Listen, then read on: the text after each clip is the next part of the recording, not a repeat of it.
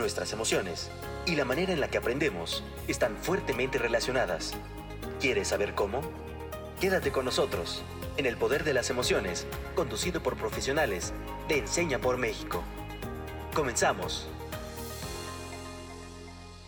Bienvenidas y bienvenidos una vez más al Poder de las Emociones. Este es un programa de Enseña por México, organización de la sociedad civil que busca acabar con la desigualdad educativa. Mi nombre es Jair y yo soy profesional de Enseña por México Generación 2021 y hoy le quiero dar la bienvenida a este gran episodio a Carlos Díaz Huerta. Hola Carlos, ¿cómo estás? Hola, ¿qué tal? Muy bien, muy feliz de poder estar aquí y charlar con ustedes sobre temas muy interesantes. Perfecto, Carlos. Oye, platícanos un poquito de lo que hace Carlos. Eh, soy maestro en humanidades por la Universidad Autónoma Metropolitana, por la UAM, eh, principalmente la UAM Iztapalapa. Eh, soy filósofo como tal. Actualmente estoy realizando un doctorado en la UNAM en la línea de lógica, filosofía del lenguaje y filosofía de la mente. Y también eh, trabajo como docente, tanto a nivel preparatoria como a nivel universitario. Eh, actualmente estoy impartiendo la clase de filosofía del lenguaje para la licenciatura en lingüística en la ENA. Y bueno, pues eh, en general prácticamente me dedico a filosofar sobre cualquier cosa que me pueda parecer interesante en primera instancia. Perfectísimo, Carlos. Pues nuevamente sé que seas muy bienvenido y Gracias. hoy exploramos junto con Carlos el papel de la inteligencia artificial en la educación y cómo está cambiando la forma en la que aprendemos.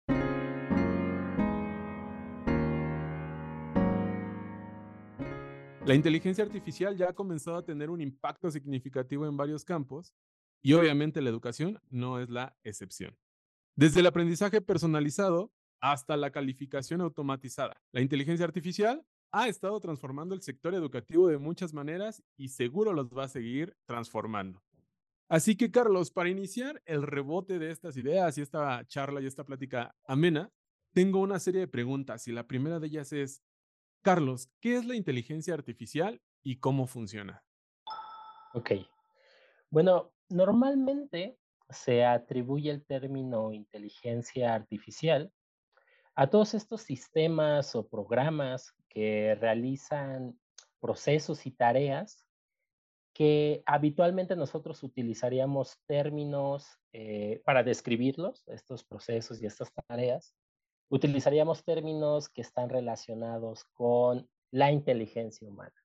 Por ejemplo, que estos programas o estos procesos realizan tareas de almacenar información en su memoria, de utilizarla para realizar cálculos o lo que actualmente está más de moda, esta cuestión del aprendizaje. Incluso ahorita con programas como ChatGPT o DALI, que es un generador de imágenes, también asociamos ahora el término creatividad con la manera en la que ejecutan las tareas este tipo de programas eh, computacionales principalmente. Entonces, la inteligencia artificial tiene que ver con todo este tipo de programas que realizan o ejecutan estas tareas y que, eh, digamos que podrían también haberlas realizado personas que tienen, pues, eh, estados cognitivos asociados a la inteligencia. Nada más que en lugar de ser seres vivos, son eh, entidades creadas con chips y una serie de cables y a veces incluso ubicados en distintos ordenadores, no nada más en una sola computadora. Perfecto, Carlos. Oye, y hablando justo como desde la perspectiva filosófica, nosotros cómo podríamos entender esta parte de la inteligencia artificial? Digo, porque hasta cierto punto, ¿no? Y, y, de manera científica, vamos a hablarlo así, científica en cuestión conductual, pues inteligencia solo es aquella que está en, es una propiedad de los seres humanos, vamos a llamarlo así, o de algunos animales, pero desde la cuestión filosófica, ¿cómo nos podrías describir la inteligencia artificial? Creo que es una manera de tratar de emular aquello que filosóficamente e históricamente se ha pensado que nos hace únicos a nosotros, que es nuestra mente y que nos distingue no nada más de cosas que no tienen mente, sino incluso de otro tipo de, especies animales. Se cree que prácticamente nuestra mente es algo que da la esencia de los seres humanos, porque incluye un montón de escalados cognitivos que parece que no son propios. Y la idea es tratar de emular eso en algo que no es humano, en algo artificial, justamente como eh, este tipo de programas. Y lo filosóficamente interesante de eso es, primero, preguntarse si realmente es posible realizar este tipo de emulación de la inteligencia humana en, algo que no es humano. Y ahorita con los avances que hemos estado viendo en inteligencias artificiales, ver si realmente lo que hacen estas máquinas en verdad es un tipo de inteligencia o eh, podría ser descrito de otra forma. En o sea, eh, por ejemplo, muchas veces decimos cuando eh, utilizamos ChatGPT o utilizamos programas de generador de imágenes, eh, normalmente los describimos como si ellos estuvieran tomando decisiones. Y una pregunta filosófica interesante es si en verdad es correcto o si, o, si en verdad tiene sentido estarle atribuyendo decisiones o estados más o menos mentales a una máquina, porque en realidad lo que hacen las máquinas es realizar una serie de cálculos inmensos que de hecho no sabemos muy bien cómo funciona, eso también es algo interesante. Y al final ellos escupen un resultado, ¿no? Lo que luego suele decir su, un output, una salida. Y esa salida nos da información acerca de lo que, de las tareas que hacen estas máquinas. Y una pregunta filosófica interesante es exactamente cómo entender el resultado que arrojan todo este tipo de, de programas que describimos como inteligencias artificiales, en virtud de que arrojan el tipo de información que de hecho nos dan. Esa sería una muy buena cuestión filosófica y es una manera también de abordar la filosofía de la inteligencia artificial. Además de que hay otras cuestiones que van no nada más con cuestiones sobre la mente humana y su relación con este tipo de inteligencias artificiales, sino también con cuestiones, por ejemplo, éticas, que también son parte de la filosofía, lo que tienen que ver más con el uso que se hace de este tipo de, programas de inteligencia artificial.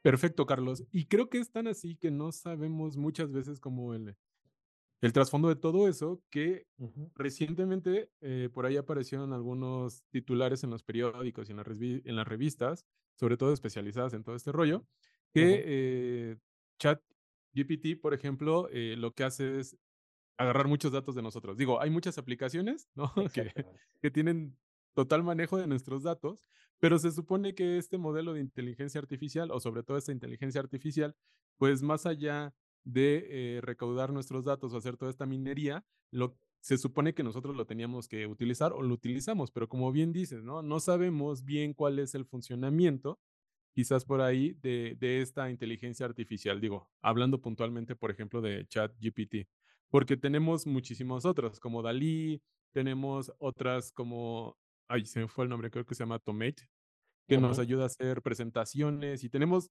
muchas inteligencias artificiales, incluso hay una clasificación, ¿no? De inteligencias artificiales. Y justo, Carlos, eh, hablando de este aspecto ético de la inteligencia artificial, oye, ¿Tú consideras ético utilizar la inteligencia artificial dentro de un proceso de enseñanza-aprendizaje? Eh, yo creo que el sí es ético o no el, uso de la inteligencia artificial en contextos educativos depende de justamente para qué se utilice. Yo creo que es una gran herramienta las inteligencias artificiales y principalmente yo creo que su impacto, eh, digamos, más positivo eh, sería justamente tanto en la educación propiamente dicha, como en su uso científico, o sea, en que científicos se apoyen en este tipo de inteligencias artificiales para hacer mejor su trabajo.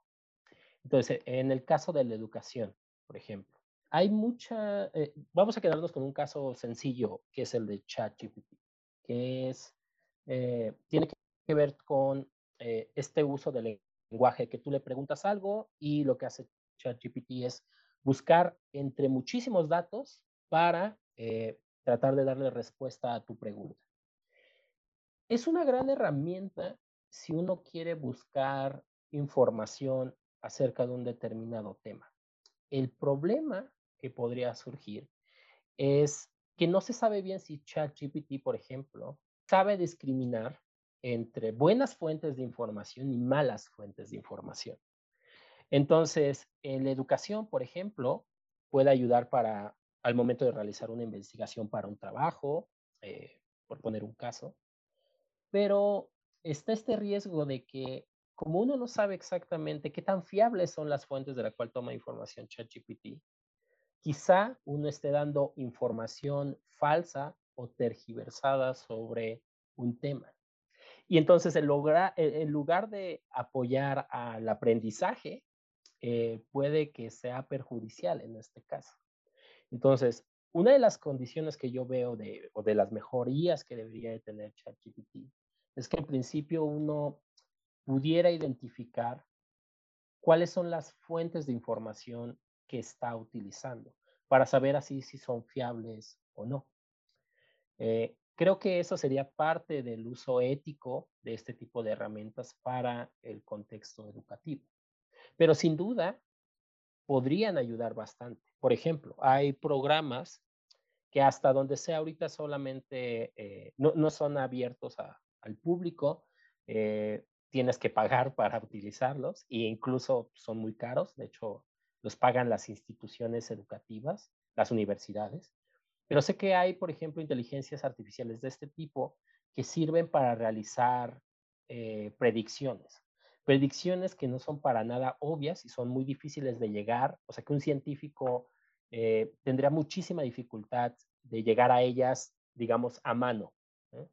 Entonces, este tipo de inteligencias artificiales que justamente hacen un tipo de minería de datos, eh, sirven para generar hipótesis muy interesantes eh, y, por ejemplo, también para hacer clasificaciones, que eso también ayudaría mucho en, en la educación. Por ejemplo, pues a un caso que se me viene ahorita a la mente. Eh, cuando uno desearía enseñar, por ejemplo, en clase de biología, eh, principalmente temas de taxonomía que tienen que ver con clasificación, eh, programas de inteligencia artificial ayudarían bastante, por ejemplo, en, en una clase sobre genómica, sobre cómo uno podría clasificar distintas especies de acuerdo a su genoma por poner un caso. Eso sería de gran ayuda. Entonces, yo creo que su aplicación en un contexto educativo debe de ir acompañado de algo en lo que los filósofos hacemos mucho énfasis, que es el uso del pensamiento crítico. Al, fin, al final del día, todas estas, inteligencias artificiales eh, no son ni buenas ni, ni malas, son herramientas. Entonces, así como depende eh, si es bueno o malo usar, por ejemplo, un martillo, que es también una herramienta, eh, así también va a ser con las inteligencias artificiales. Si yo utilizo un martillo para clavar cosas en la pared, bueno, pues parece que lo estoy utilizando bien. Si lo utilizo para golpear personas, parece que lo estoy utilizando mal. Entonces, lo mismo pasa con este tipo de inteligencias artificiales. Y yo creo que la manera en la que uno podría hacer un uso más ético de, este tipo de, sistemas, incluyendo en el contexto de la educación, sería que ese uso fuera acompañado de pensamiento crítico, es decir, con responsabilidad, considerando exactamente cuáles son las posibilidades y consecuencias del uso que estoy haciendo, y considerando también las fuentes de información a partir de la cual está explotando los resultados este tipo de sistemas. Sin lugar a duda, Carlos, creo que eh, tocas puntos muy, muy importantes. Y desde mi experiencia personal, hace unas semanas, justo estaba eh, por ahí moviéndole a ChatGPT y se me ocurrió eh, hacerle una pregunta sobre dos eh, psicólogos, ¿no? Que hasta cierto punto sus trabajos han estado ahí contrapunteados y les decía que si Skinner tenía una buena relación con Cantor y por ahí me, empezó a elaborar como toda una historia y me dice que pues que al final si bien no se llevaban de la mejor maravilla, pero que terminaron, este, pues en los mejores términos, vamos a llamarlo así, ¿no? Incluso echándose porras en, en el trabajo. Y por lo que yo he tocado en literatura, lo que he visto en libros, como en revistas especializadas, pues resulta totalmente diferente, ¿no? Que al final se terminaron odiando y jamás se, se, echaron la mano. Y esto va muy de la mano con lo que nos mencionas, Carlos, ¿no? Saber de qué fuentes está consultando la información. Porque ahora, eh, como lo mencionas, la verdad es que me hizo pensar que si en verdad es una inteligencia artificial, por llamarla así, es decir, como, como ese ente inteligente, o solamente es como una gran nube de información, ¿no? Si, si es una gran computadora o es un gran ente eh, ahí en la computadora, pero más que eh, ser inteligente, vamos a llamarlo así, solamente es como un gran repositorio de información. Creo que desde ahí, y como bien tú lo mencionabas, es importante cuestionarnos de dónde viene su funcionamiento, de dónde vienen las fuentes que consultan, porque si bien es cierto, nosotros como, como docentes o como investigadores eh, tratamos de irnos a libros, revistas especializadas, incluso este, todas estas partes de Redalic, de Cielo, de cosas como muy bien eh, fundamentadas, ¿no? Me quiero imaginar por ahí que ChatGPT nos dé como eh, la teoría de algo, pero con base en algo que encontró en, una wiki, pues sí va a estar como bastante complicado. Y creo que también ahí, Carlos, algo súper importante es el manejo de las palabras, porque necesitas como esos prompts adecuados para que te dé la respuesta adecuada. No sé si te ha pasado, no sé si lo has, este, has experimentado ahí con ChatGPT. Sí, pero sí. Eh, Justamente eh, tuve una experiencia muy similar a la tuya, eh, preguntándole, por ejemplo, sobre filósofos. Eh, a veces toma como información muy general y parece que justamente está programado para no profundizar en las preguntas que tú le haces. Entonces, a veces te puede contestar algo muy genérico, ChatGPT, y, uno se pregunta, bueno, en ese caso, ¿no? Cuando me, me, da una respuesta muy, general, eh, ¿realmente me está dando un beneficio o algo distinto a lo que yo pudiera encontrar en una simple búsqueda a mano en Google? Eh, como tú dices, parece que este tipo de inteligencias artificiales requieren de un entrenamiento mucho más fijo, mucho más fino, perdón. Porque si bien uno dice que son eh, inteligentes, dada la manera en la que se programan y se entrenan, porque justamente el aprendizaje eh, y lo que conocemos como Machine Learning tiene que ver con que estos algoritmos que componen a las inteligencias artificiales pueden mejorarse eh, acompañado de entrenamiento a mano por parte de los programadores.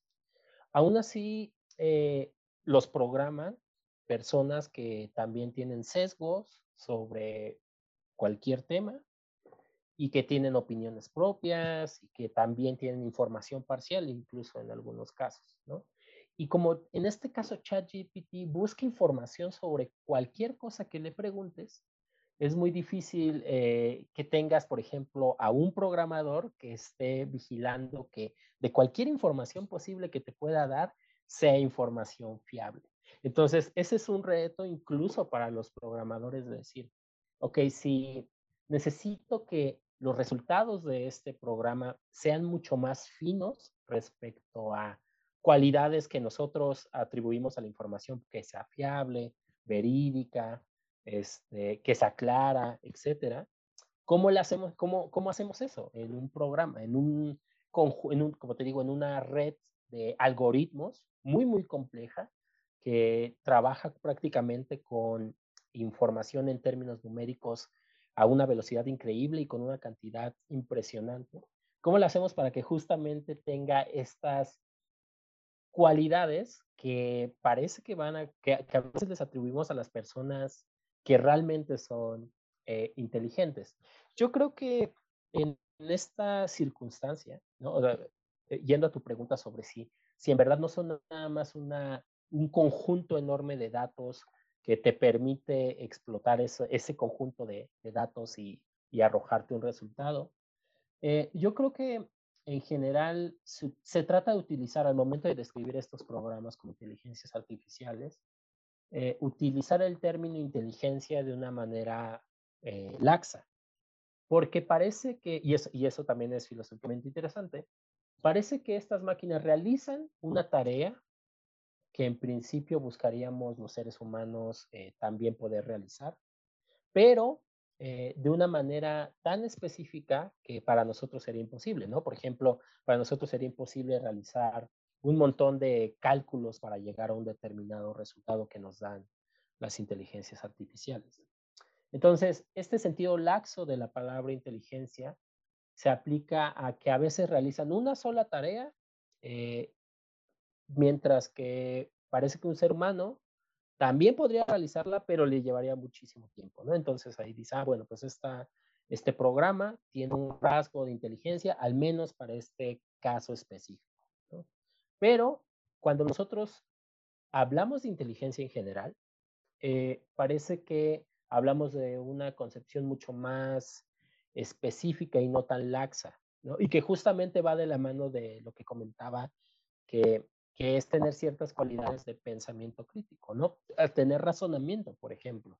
Parece que el razonamiento, o hay, o hay personas que, que creen que algo fundamental de la inteligencia es la capacidad de razonar. Y es cuestionable que las inteligencias artificiales razonen. Yo creo que es un hecho que las inteligencias eh, artificiales eh, aprenden en, en, un sentido muy específico. ¿no? Sin duda aprenden, el machine learning eh, es un ejemplo de esto, de que como el propio algoritmo, una vez que lo entrenas, puede mejorar sus funciones, puede cambiar incluso sus algoritmos para hacer mejor su trabajo, pero es dudoso que haya esta capacidad de razonamiento. Y parece que eso es algo que también nos gustaría en algún momento eh, que tuvieran para realmente decir que son inteligencias que emulan a la inteligencia humana. Entonces, eh, de hecho, Descartes, un filósofo eh, muy famoso, que todos vemos en la, en la preparatoria, él, aunque justamente no está, no él jamás vivió ningún tipo de experiencia con una inteligencia artificial, él había desarrollado un, un argumento en contra de lo que se conoce como inteligencia artificial fuerte que es esta idea de que haya como tal máquinas que replican en su totalidad la inteligencia humana. Y lo que Descartes justamente decía era que si bien podía haber máquinas como las actuales que hicieran una tarea incluso mejor que los seres humanos, piensa a lo mejor en, en una tarea de clasificación eh, o de jugar, por ejemplo, cuando todo esto que sabemos, ¿no? Los juegos estratégicos, los programas de juegos estratégicos que, que le ganan a expertos en ajedrez, en Go, eh, incluso si hay este tipo de máquinas, o sea, ya se lo imaginaba Descartes, aún así parece que carecerían de lo que él llamaba la universalidad de la, de la razón, que es que todo este conjunto de características que sí posee la, inteligencia humana y que tienen que ver con pues, el pensamiento crítico, ¿no? Poder razonar, poder tomar decisiones con base en esas razones y tener criterios, por ejemplo, ¿no? Tener criterios bien definidos, cambiarlos. Parece que eso no, no podría, o, al menos hasta ahorita, no ha podido tener la inteligencia artificial. No sé si ir tan lejos y como Descartes decir que nunca se podría. Yo creo que la verdad es que estos programas cada vez son más sorprendentes. Por ejemplo, muestran creatividad.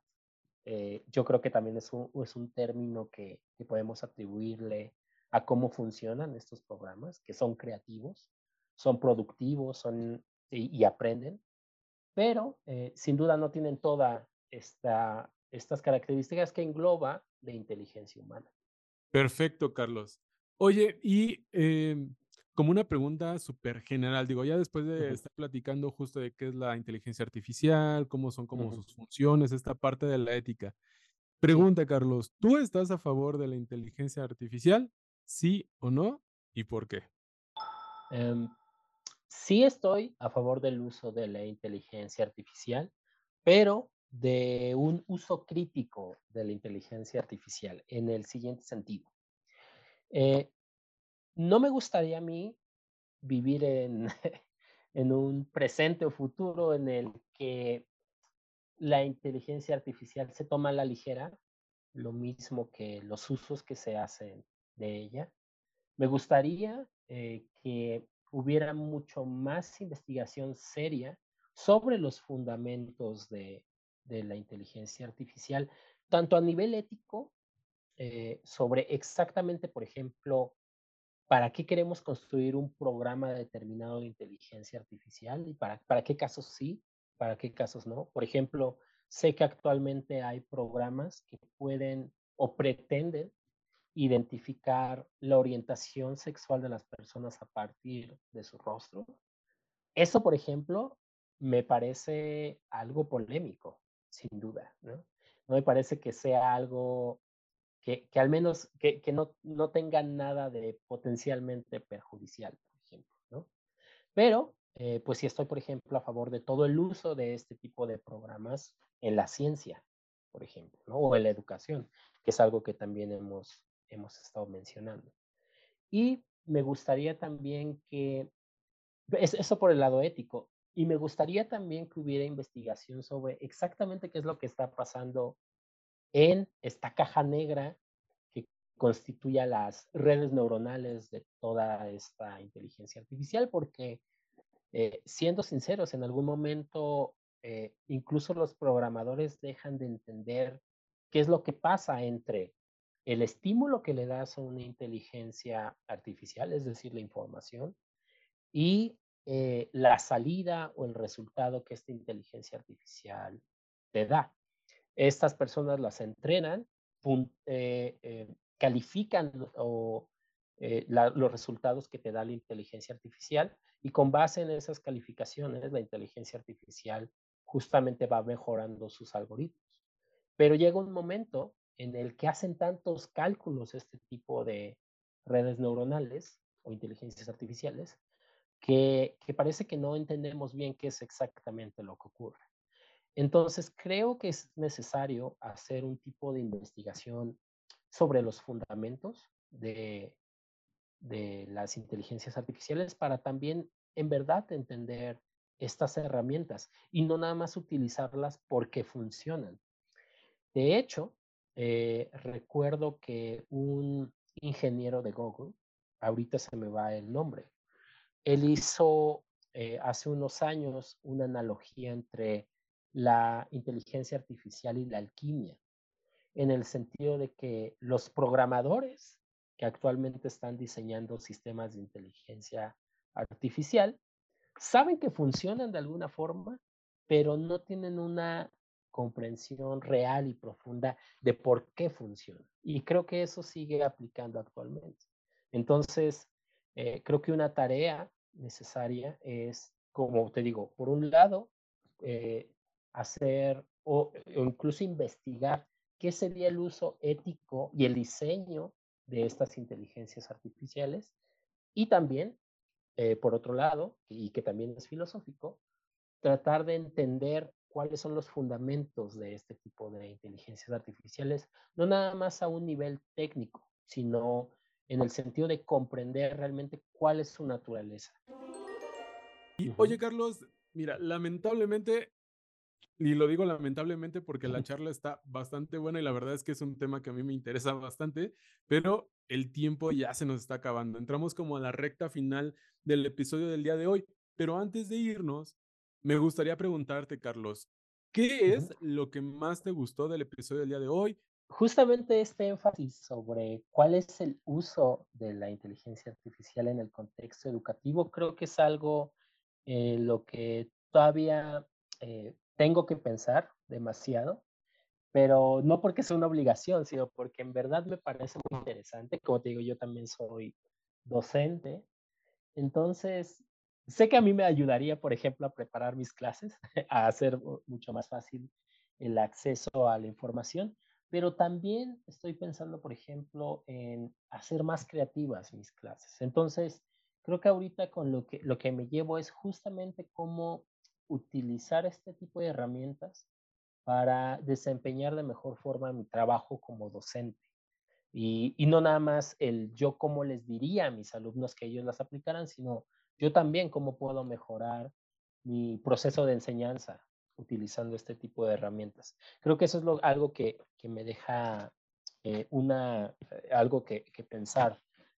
Excelente, Carlos. La verdad es que sí, y, te recomiendo que sí, por ahí le piques y hagas eh, uso de esta herramienta. Te digo, a mí la verdad es que me ha servido bastante, como bien lo dices, no como para de, ah, ok, a ver, van a notar esto, sino para hacerlas como más creativo y más dinámicas, porque como dices tú, quizás a mano nosotros podríamos llegar a esa conclusión, ¿no? Decir, a ver, ¿cómo voy a diseñar mi, mi clase? ¿Cómo voy a hacer todo esto?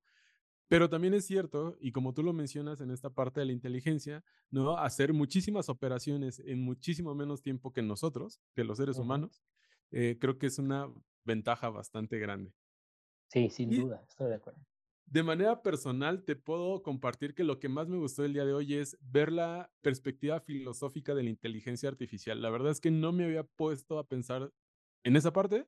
Sí me había puesto a pensar como en todo esto de las redes neuronales y qué padre, porque incluso por ahí hay algún experimento que se hizo de replicar como esta parte de la conciencia humana y mandarle orden a, ratoncitos.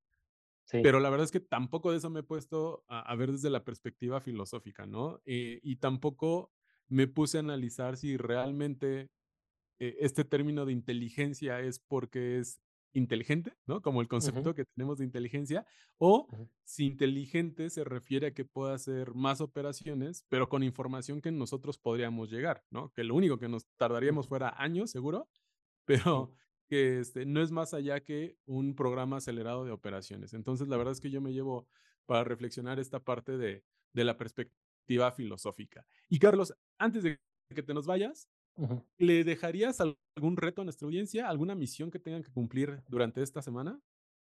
Sí, yo creo que lo que me, lo que me gustaría dejar como reto es que pensaran, o sea, que primero que, como tú dices, se metieran a explorar este tipo de programas de inteligencia artificial, los que son públicos, claro, eh, tampoco es necesario que paguen una gran este, cantidad para utilizar uno que otro programa, que los utilicen y después de eso reflexionen sobre cuáles serían las consecuencias éticas de un determinado uso de ChatGPT, de Dalí o cualquier otro tipo de programas con los cuales ellos se puedan experimentar o esté a su alcance experimentar eh, con estos sistemas de inteligencia artificial primero que los utilicen y luego que reflexionen sobre cuáles podrían ser las consecuencias éticas, ya sea de un buen uso o de un mal uso de este tipo de sistemas. Perfecto, pues ahí está el reto que nos deja Carlos, ¿no? que nuestra audiencia pueda explorar, que pueda checar y hacer un análisis crítico del uso de estas herramientas. Oye, Carlos, antes de irte, ¿dónde te podemos encontrar? ¿Dónde estás trabajando? ¿Estás trabajando en algún proyecto? Eh, pues actualmente estoy trabajando en mi proyecto de doctorado en, en la Facultad de Filosofía y Letras. Y justamente mi proyecto de doctorado tiene que ver con cuestiones acerca del lenguaje y una manera de, de enfocar una parte, al menos de lo que me interesa, es ¿qué tipo de información tendríamos que darle a una computadora o un tipo de programa para que realmente sea eh, un tipo de usuario competente del lenguaje?